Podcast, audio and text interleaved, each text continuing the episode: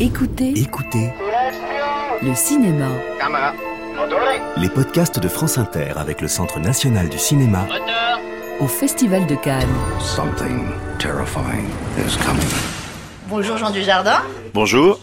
Je suis presque déçue que vous ne portez pas euh, le fameux blouson en daim du film. Mais que dirait Georges si vous le voyez? Figurez-vous, il est, il est au pressing. Je- J'en avais un, mais il y a une espèce de résine d'arbre qui est tombée dessus, donc je peux décidément, enfin évidemment pas euh, porter ce, blouson aujourd'hui, mais euh, mais il est là, il vous entend ce blouson.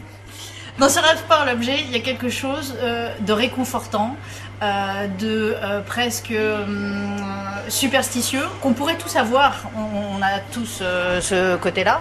Or, quand on voit Georges, on se dit mais ce type-là est complètement cinglé. Il est à la fois tendre et super flippant. Quand vous avez lu le scénario, qu'est-ce que vous avez pensé? Comment vous avez abordé ce rôle?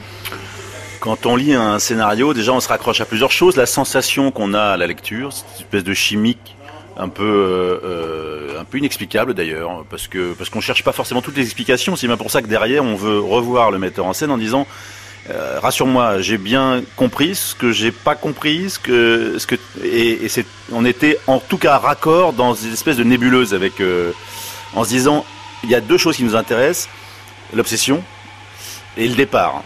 Euh, cette espèce de western euh, euh, cette espèce de fuite qui est un espèce de fantasme très masculin, euh, je pense, et puis voilà tous ces agents de saveur qui font qu'à un moment on s'est dit ça va être sympa ce tournage, ça va être intéressant ce laboratoire, puisque a priori c'est ce que je cherche toujours moi, c'est d'avoir des nouvelles sensations. Et je pense comme Quentin une envie de ne jamais se ne jamais devenir professionnel, d'être toujours très fragile et d'aller chercher des choses qu'il n'a pas encore traversées.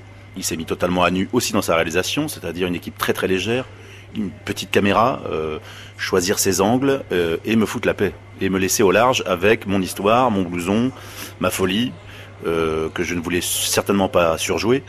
Donc voilà les quelques ingrédients que j'avais, mais sans véritablement savoir où je mettrais les pieds. Le fait est que très rapidement, on se prend en jeu. Très rapidement, on oublie que c'est un film, que c'est un tournage, que ce même, que ça va être une espèce de, oui, de film qui sortirait. On oublie, on oublie l'idée d'une sortie de film. On se dit, euh, faisons une, travaillons la sensation, euh, scène après scène et jour après jour, et on verra bien. Il s'est passé quoi au moment où vous avez enfilé ce blouson pour la première fois Rien de spécial. J'adorerais vous dire un truc très mystique, mais rien du tout. Il y en a eu, le fait est qu'il y en a eu cinq blousons et que c'était le premier essayage. Voilà, c'est le premier. Et immédiatement, on s'est dit, il est génial ce blouson parce qu'il est vraiment trop court, il, est, est vraiment pas beau, et, ça pourrait vraiment être lui. Mais voyons la suite. Et les quelques blousons qui suivaient étaient des blousons, euh, on va dire, euh, country. euh, on aurait pu se moquer aisément d'ailleurs. alors que là, on avait vraiment plus envie de se moquer, c'est qu'il est au-delà du vilain. C'est-à-dire qu'il est, il, il a tel blouson en fait, quoi. Donc on s'est dit, Ouah, on va pas chercher plus longtemps. Voilà, acheter déjà un blouson 7000 euros, un blouson comme ça, c'est déjà, c'est déjà tellement absurde. Voilà, il avait fait le travail. Mais style de malade. Bah, c'était un style de malade. Tout de suite, style de malade. Cette histoire d'objet euh, talisman, Mhm. euh, qu'encore une fois, euh, certaines personnes peuvent avoir, dans lequel on peut se, se retrouver, c'est quelque chose qui vous parle, vous. Peut-être dans votre quotidien, même quand vous préparez un film? Non, pas vraiment. Euh, J'aime bien, quand je termine un film, garder un objet. Ça, c'est vrai que j'ai un petit peu ce truc-là. Je sais pas, comme un espèce de souvenir que je vais euh, rapidement mettre dans une housse et puis je le ressortirai dans une dizaine d'années pour me souvenir. Je sais pas que je suis nostalgique, mais je trouve ça sympa de laisser une petite trace, peut-être, comme ça. Bon. Euh, après, c'est-à-dire que les garçons, euh, on n'a pas grand-chose euh, à part les montres et les blousons. Ah ben non, je vais pas faire ma, ma pleureuse, mais mais quand même, y a pas, on n'a pas grand-chose. Les montres, on les garde, et les blousons, les cuirs, les vieux cuirs, des trucs comme ça. On peut donner des vestes, on peut donner des manteaux, mais le blouson, on le garde toujours. Donc ça, c'est un truc euh, qui appartenait, qui était, qui était très ancré, je pense, chez, chez, chez, chez Quentin, et, et, et, euh, et ça l'est devenu, euh, voilà, facilement. Il m'a converti facilement à ce genre de choses. euh. je sais pas, ça me faisait, oui, ça me fait, ça me fait marrer de se dire qu'il n'y a pas grand chose, on n'a pas grand chose à garder, mais ça, en revanche, euh, Si vous aviez euh, comme ça un, un objet ou, ou quelque chose que vous seriez le, le- le seul à posséder ou, ou- ou- ou le seul à avoir le droit euh, d'utiliser, ça pourrait être quoi? Ah je, m'étais amusé, mais c'était dans le film précédent, euh, parce que j'ai trouvé un, comment dire, un- une vieille yaourtière, voyez-vous, une yaourtière dans, le- comment dire, le centre Emmaüs de Pau. Et ça me, c'est, comme une madeleine en fait. Ça me rappelait les yaourtières des années 70. La, la- pas donner la marque, mais C'était la yaourtière de ma mère, orange, que j'ai retrouvée, et dont je me sers encore. Voilà, je me fais, je fais mes yaourts. Et ça, me plaît beaucoup, cette yaourtière. Mais des objets, non, je suis pas tellement objet, justement, parce que je ne veux absolument pas m'attacher à quoi que ce soit. Les, même les montres, je les mets pas systématiquement. Euh, je suis, euh, il faut que ça, je sais pas, il faut que ça, il faut que ça raconte quelque chose. Par exemple, j'ai un souvenir, j'ai un, j'ai un bracelet de Hama, vous voyez, Hama, cette femme qui prend dans les bras euh, en Inde lors du tournage de, de Lelouch. Je le garde, je le garde. Je suis pas absolument accroché, je ne l'embarque pas tout le temps avec moi, je suis pas superstitieux, mais j'aime l'avoir, le toucher de temps en temps et le remettre à sa place. Justement, ces objets qui racontent quelque chose, pour Quentin Dupieux, quand on voit ses films, sa filmographie, c'est quelque chose d'important. Oui. Euh, pour vous, euh, quand vous avez accepté de, de travailler avec lui sur ce film, euh, c'était quoi le message C'est pas forcément la morale de l'histoire, mais à travers les objets, on a quelque chose à raconter. Bah, C'est-à-dire qu'on on compte sur vous en fait pour le raconter ce message. C'est ça qui est toujours très très drôle parce que je, je pense qu'il se méfie, euh, il se méfie de, évidemment des messages, il se méfie de donner des leçons, il se méfie de. Chez Quentin, c'est que de la sensation. Euh, quand je dis qu'il y a un refus de devenir professionnel, c'est ici il y a un refus d'expliquer ses films, euh, de, les, de, les, de, les, lacérer parfois, de, les, de leur, leur, couper les jambes, de, leur enlever euh, la tête euh, et de garder 20 minutes. Ça pourrait être Quentin. Il, il n'est pas forcément satisfait de tout ce qu'il a fait. Il est encore en, il est en perpétuelle euh, recherche. Donc ce qui était très drôle avec ce, cet objet, effectivement, c'est de faire parler les autres. Moi, ce qui m'amuse, c'est que je sens au fur et à mesure des projections, ou, ou des, des, des, remarques en tout cas, c'est qu'il y a euh, un besoin ou une envie d'y mettre euh, toutes nos névroses. Voilà, c'est un film qui vous aide à ça. Voilà. Venez mettre vos névroses dans ce film. Alors, ou vous restez en fond de cours et vous n'entrez pas dedans, et ça, ça, arrive évidemment, euh, ce sont des films, on va dire, clivants, ou alors vous rentrez totalement dedans, et alors ça peut être à la fois très drôle, mais aussi très effrayant. On peut passer par plein de zones. C'est ça qui m'intéressait aussi, moi, dans, dans ce projet. C'est travailler par le vide. C'est un film qui est fait par le vide. Et même dans la comédie, D'habitude, on a tendance à vouloir remplir les, trous, les espaces pour, pour créer du rire. Là, une fois de plus, c'est par le vide. C'est-à-dire qu'on laisse euh, le temps aux choses. On laisse. Il y a des, des situations et des, et des réflexions assez incongrues, des dialogues assez incongrus. Euh, rien n'est poussé pour que ce soit drôle.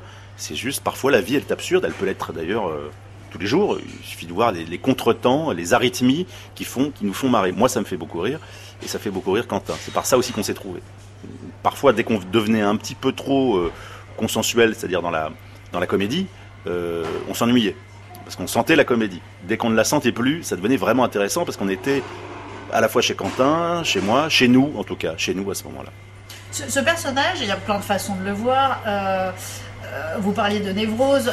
un des grands sujets du film semble être la folie. Mais moi, j'y vois aussi beaucoup de solitude. Enfin, oui, beaucoup, ouais. Oui, euh... c'est assez lié, ouais. D'ailleurs, la folie, je voulais pas tellement la jouer. Enfin, ça m'a toujours intéressé le la marginalité, enfin ce qui crée, euh, ce qu'on peut voir d'ailleurs chez les gens, certaines personnes des fois qui sont euh, totalement euh, en dehors de la vie, qui sont au feu rouge et qui crient tout seuls, cette espèce de, de, de cinglerie. il n'était pas question de, de, surjouer ou de paraphraser ce genre de choses, d'aller chercher le contre-emploi absolu. ce qui m'intéressait, c'est de faire des choses très droites très sincère, mais, mais très étrange, euh, comme fait parfois un homme seul. Et effectivement, elle est, elle est assez indissociable, cette solitude et cette folie. Elle va, elle va de pair, quoi. Il euh, y a comme une espèce de régression aussi, pas une, même pas une régression euh, enfantine, une régression animale, j'allais dire. C'est-à-dire qu'on s'amusait même à, quand je prenais ce caméscope, Georges découvre totalement le caméscope. C'est comme un singe. Donc on se disait singe. Singe, c'était le, la, la, la, formule pour découvrir les objets ou, ou découvrir les gens ou, euh, comme un animal qui, a, qui, met un petit temps, forcément, il n'a plus de rapport humain, donc euh, il découvre. C'est difficile de le définir, parce que par moment on se dit c'est un pur psychopathe, d'autres moments on se dit c'est un, un, mytho, un, un doudingue, ou, ou, juste un, oui, mais enfin, je pense qu'on est... qui est un peu malheureux, qui cherche oui. à remplir du vide. Mais j'ai l'impression qu'on est un peu rempli de tout ça, euh, tous en fait. C'est ça aussi qui nous effraie. Euh, dans le... Moi, c'est la limite qui m'effraie dans ce film, quand je le regarde maintenant, avec tout le recul que je dois avoir. Si je regarde un de mes films, je me dis, ce qui m'effraie, c'est que je suis toujours sur la ligne de crête. Je suis toujours au bord de devenir Georges. C'est peut-être ça qui nous effraie. Alors, ou on le réfrène et on ne veut pas le voir, ou on l'accepte et on fait le grand saut. Et on se dit, ouais, je n'ai pas aimé la sensation, ou j'ai bien aimé la sensation parce que je vais, je, non, je sais que je vais la maîtriser. Vous en parlez avec des lumières dans les yeux. Euh, on a le sentiment que vous avez trouvé. Euh, vous avez joué évidemment beaucoup, mm -hmm. de, dans beaucoup de films, beaucoup de rôles. On a l'impression que vous avez trouvé un, comme votre famille de cinéma en tout cas, ce qui vous rend heureux dans ce genre de film C'est-à-dire, euh, il y a quelque chose chez Quentin, euh, il y a eu une, effectivement euh, quelque chose d'assez rare que j'ai pu avoir avec Anna Vicious dans, un genre, que j'ai pu avoir avec d'autres metteurs en scène, mais ou James Sud encore dans un autre, mais, mais avec Quentin, il y, a ce, y a ce que je vous disais, cette notion du, viens on voit, viens, viens rien n'est sûr, viens rien n'est définitif. Euh, il peut vous dire d'ailleurs, même ça peut être assez, assez pas violent parce qu'il l'est jamais, parce qu'il est toujours très courtois et, trop intelligent pour prendre le pouvoir sur un plateau, mais une façon euh, euh, assez directe de vous dire non c'est de la merde, laisse tomber c'est de la merde, on recommence, on recommence. Ça veut pas dire que c'est vous, ça veut dire que la situation, son texte, vous, l'ensemble ne, marche pas, et ça j'adore en fait, j'adore pouvoir, il n'y a aucune certitude, enlever les choses, faire tapis s'il faut c'est tout ce que j'attends en fait, parce que c'est tout ce qui me rend vivant. Parce que sinon, faire un film pour un film, je vous avoue, c'est un peu ennuyeux. Ça peut être très fastidieux, très long et, très ennuyeux. Et, ça, il n'y a rien de pire parce que je crois que ça se voit euh, des acteurs qui s'ennuient. Moi, je me suis pas jamais ennuyé sur ce film. Il s'est fait en cinq semaines.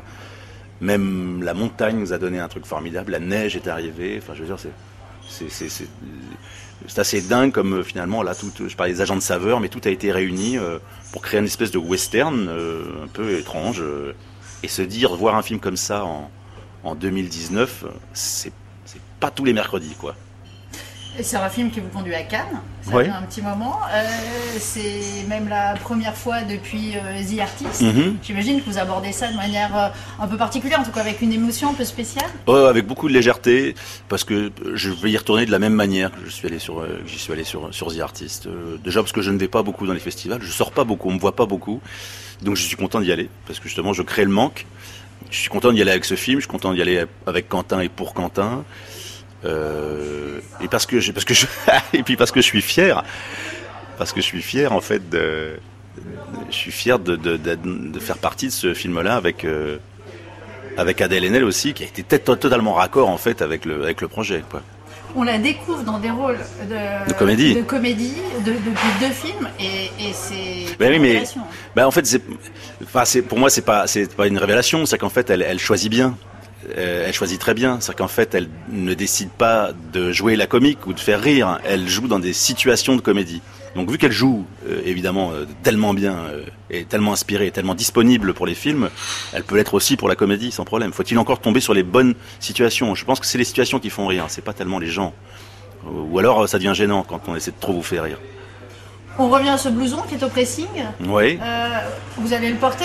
Vous, serez habillé comment alors pour aller à Cannes? Ah non, je vais, je vais pas, je vais pas, je vais pas déshabiller Georges. Je vais le laisser là où il est. Il vaut mieux qu'il soit sur le, sur l'écran. Euh, non, moi je vais venir, je vais venir avec selon le temps. Hein. J'attends, j'attends comme vous des bonnes températures. J'attends d'être en chemise, en t-shirt et de traverser euh, ce festival avec avec plaisir. Il faut que ça soit du plaisir, quoi. Voilà, c'est marrant en fait tout ça. J'ai juste une dernière question. Georges découvre dans sa vie le caméscope dans le film. Oui. C'est quelque chose qui vous a amusé? Vous pourriez pousser plus loin? Est-ce que ça vous a donné des envies de devenir peut-être un jour réalisateur ah, Non, toujours pas, non. Non, ça ne me passionne absolument pas. Le cadre ne me passionne pas du tout. Le fait est qu'effectivement, il y a, il y a quelques rushs de, mon travail euh, avec ce caméscope dans le film. Mais euh, non, ça, ça m'amusait. L'expérience, il faut plus m'amuser. C'est-à-dire que Quentin me dit, je suis à côté, je te laisse tout seul dans la chambre et tu te filmes et tu fais ce que tu veux. Donc j'ai fait ce que je voulais, mais comme un, singe, voilà, qui découvre euh, un miroir, un reflet, des franges. Je, je, suis pas très curieux de. J'aime, j'aime. Voilà, c'est ce que j'attends moi, c'est de rencontrer quelqu'un qui sait pour le coup tenir une caméra, qui sait choisir ses axes, qui sait raconter quelque chose, du moins qui a une vision. Et, si je peux me rapprocher de ce qu'il désire, alors là, je suis le plus heureux. Euh, l'idée de faire du cinéma, c'est de partager. C'est encore un des seuls métiers où on a vraiment besoin de tout le monde, euh, du, moindre régisseur au, chef opérateur. Voilà, donc on, s'unit, on fait des fois un objet comme ça, un peu protéiforme, euh, intéressant. Je, Mais peut-être que j'ai toujours pensé que je serais un, un acteur qui ferait peut-être deux films dans sa vie à 60 ans, euh, voilà, et qui aura sûrement des choses à raconter à ce moment-là. Mais pour l'instant, je, pour l'instant, je remplis mon sac et puis un jour, je sors, je, le viderai. Merci Jean Desjardins. Merci beaucoup. Écoutez le cinéma. Écoutez sur franceinter.fr. In this peaceful town. Et vivez le Festival de Cannes avec France Inter et le Centre national du cinéma. Retrouvez toute l'actualité du festival. Les grands débats du cinéma d'aujourd'hui avec le CNC. Les masterclass du festival avec John Carpenter, Martin Scorsese, Sylvester Stallone, Alain Delon, John Travolta et bien d'autres. Ainsi que les émissions de France Inter en direct de la Croisette. Et toutes les interviews en intégralité de celles et ceux qui font le festival cette année. What? I'm thinking zombies. Écoutez, écoutez le cinéma. Une série de podcasts exceptionnels de France Inter avec le Centre national du cinéma à retrouver dès maintenant sur franceinter.fr.